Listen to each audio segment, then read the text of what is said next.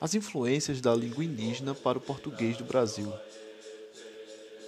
Você sabia que a língua é como um organismo que se mantém em constante mutação? Pois é, a língua como é falada hoje é resultado de várias influências.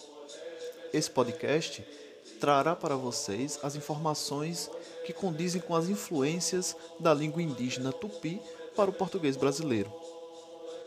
Sendo esse um trabalho de conclusão do componente de Sociolinguística ministrado pela professora Alfredina Rosa Oliveira do Vale. Apresentado pelos alunos Adrien de Noir e Emanuel Pompeu, ambos matriculados no curso de Letras Português da Universidade Estadual da Paraíba. Então fique ligado no contexto histórico. Para a gente falar da influência que a língua indígena exerceu sobre o português do Brasil, precisamos voltar no tempo. No ano de 1500, quando os portugueses chegaram nas terras brasileiras, tiveram contato com o tupinambá. Essa era a língua falada pelos nativos da terra. E desde então, o processo de influência das línguas começaram a existir. A língua ela é um acordo mútuo entre os interlocutores que a utilizam. E desde que existe o primeiro contato, elas passam a se influenciar. Então, com o processo de colonização, nós temos o contato direto entre dois povos diferentes e duas línguas diferentes. Né? Nós temos o projeto de catequização dos índios, nós temos a miscigenação entre os povos, que quando os portugueses começam a se relacionar com as índias, terem filhos com elas, essa linguagem ela começa a ser utilizada de maneira a facilitar a compreensão, a comunicação entre esses habitantes. Daí temos o surgimento da, da chamada línguas gerais, né, que se afastam dos grandes centros coloniais que se afastam dos centros administrativos e passam a ser mais utilizadas do que o próprio português. E essa língua geral é justamente o ponto em que começa a influência do tupi sobre o português de Portugal, que posteriormente se torna o português brasileiro.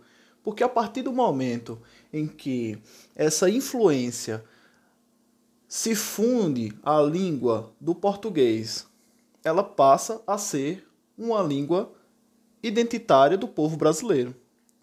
E é aí que surge a nossa discussão sobre a influência da língua indígena no português brasileiro.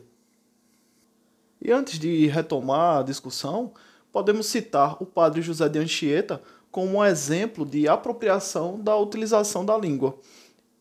Sabemos que o, o Anchieta foi um padre que cresceu na colônia brasileira, teve contato direto com o tupi, aprendeu a língua tupi, sabia a língua portuguesa e utilizou dessas duas línguas, desses dois conhecimentos, para atingir o povo indígena.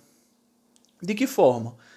O projeto de catequização trazia termos de uma religião que não era conhecida no léxico indígena. Então, ele começou a utilizar termos tupis para dar significado àquilo que a, que a religião católica queria dizer, queria transmitir. Mas vale salientar que, em meados do século XVIII, os, os, os padres jesuítas foram expulsos pelo Marquês de Pombal. E aí só temos uma retomada da questão da língua tupi num, aproximadamente um século depois, com o aparecimento do, do, do Gonçalves Dias no poema Jucapirama, né, que, que traz um dicionário tupi-português, com José de Alencar, que escreve o Guarani, que escreve Iracema, é, e busca na língua e na cultura do tupi as origens de uma identidade brasileira. Né? O nosso colega Emanuel vai poder falar sobre as questões lexicais e falar também sobre as influências reais que o tupi deixou para a nossa língua e que podem ser vistas no, na atualidade. Isso mesmo, Adriano. Um exemplo fácil para tentar identificar a influência do tupi nas origens se tem quando analisamos a palavra toca, por exemplo, que no português significa furna, é, esconderijo ou buraco. E também existem as variações, tocar, emboscada. Já em tupi, a palavra toca significa o que cobre a casa, o refúgio. E na língua oral descrita por Anchieta, é, já sabia-se que alguns nomes iniciados em T faziam variações em S e R, isso em casos bem determinados. Assim, por exemplo, tesa, que, tesa, que significa olho, na forma absoluta, fazia cessa, que significa olho dele. Então, estabelecendo uma analogia entre as regras descritas e a forma radical oca do tupi, que se verifica, se verifica na própria gramática de Anchieta, é, seria uma dessas variações entre T, S e R, como se vê em oca, que significa casa, e que se produz facilmente uma forma com T na forma absoluta, formando então a palavra toca. No entanto, é, à medida em que nós nos aprofundamos na pesquisa, vimos que a palavra toca ela não aparece nas obras da língua em geral, no Tupinambá e em outras.